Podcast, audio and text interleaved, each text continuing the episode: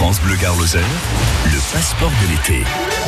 Avec plein de bonnes idées rien pour vous tout au long de l'été, tous les matins, cette sur France Bleu Gare histoire d'aller prendre le frais. C'est vrai qu'on a chaud ces derniers jours.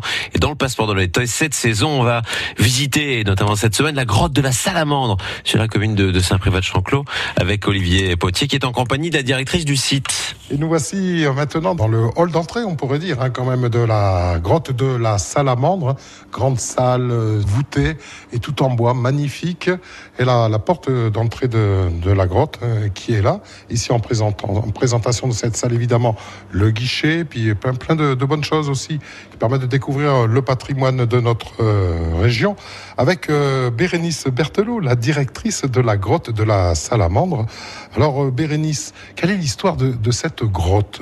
La grotte a été découverte euh, en 1965 par euh, une équipe de spéléologues euh, uséciens assez jeunes. Quand ils sont rentrés par le puits d'accès, après 50 mètres de descente, ils ont trouvé une petite salamandre, d'où le nom de la grotte de la salamandre. Après plusieurs euh, années utilisées par euh, les spéléologues, amateurs et certains professionnels, parce que le puits d'accès était assez coté, 50 mètres, c'est pas souvent. Deux fanatiques de spéléologie euh, ont décidé de l'aménager au public. Donc le projet est né en 2010 et en 2013, la grotte ouvre ses portes après deux ans de travaux assez importants. Alors on peut décider comme ça, je vais faire la grotte ma propriété et puis en faire euh, un lieu d'animation Il faut euh, des investissements assez importants et euh, il faut des autorisations. Après, quand on est propriétaire du terrain, on est propriétaire jusqu'au centre de la terre en cône inversé pour une activité touristique, à condition d'avoir les autorisations nécessaires des administrations. Surtout ici, où on est en zone protégée Natura 2000, où il a fallu quand même deux ans d'études pour la protection des chauves-souris, de toute la faune et la flore autour. C'est d'ailleurs pour ça que la grotte de la Salamandre ferme ses portes en novembre et ne peut réouvrir qu'au 15 mars. C'est pour protéger nos amis les chauves-souris. Donc 2013, le, les portes ouvrent avec plusieurs possibilités de visite. On a essayé de penser à tout le monde. Une visite guidée qui dure une heure, très facile d'accès sur des chemins euh, vraiment euh, sécurites, euh, balisés par euh, de la fibre optique, très peu de marches. On a aussi un accès pour personnes à mobilité réduite. Donc l'aménagement a été pensé pour eux aussi, pour que les personnes en fauteuil puissent de façon autonome voir au moins 80% de la grotte.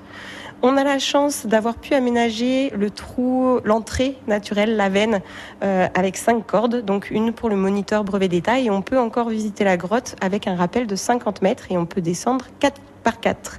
Donc adrénaline euh, entre amis assurée. Bien sûr, on va aller la visiter, mais plus paisiblement. Hein.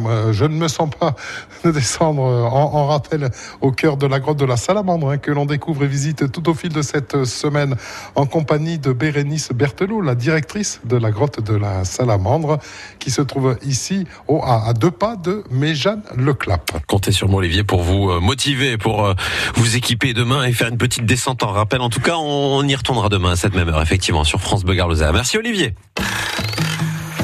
France Bleu Gare mon petit coin de paradis. Bonjour, c'est Jean-Michel. Mon petit coin de paradis, c'est ma maison qui se situe à Saint-André de Valborgne, où j'ai une cour intérieure où les gens peuvent venir. C'est dans des gîtes. Et dans ce petit coin de paradis, le soir, j'aime m'y mettre dans une chaise longue quand la nuit est tombée.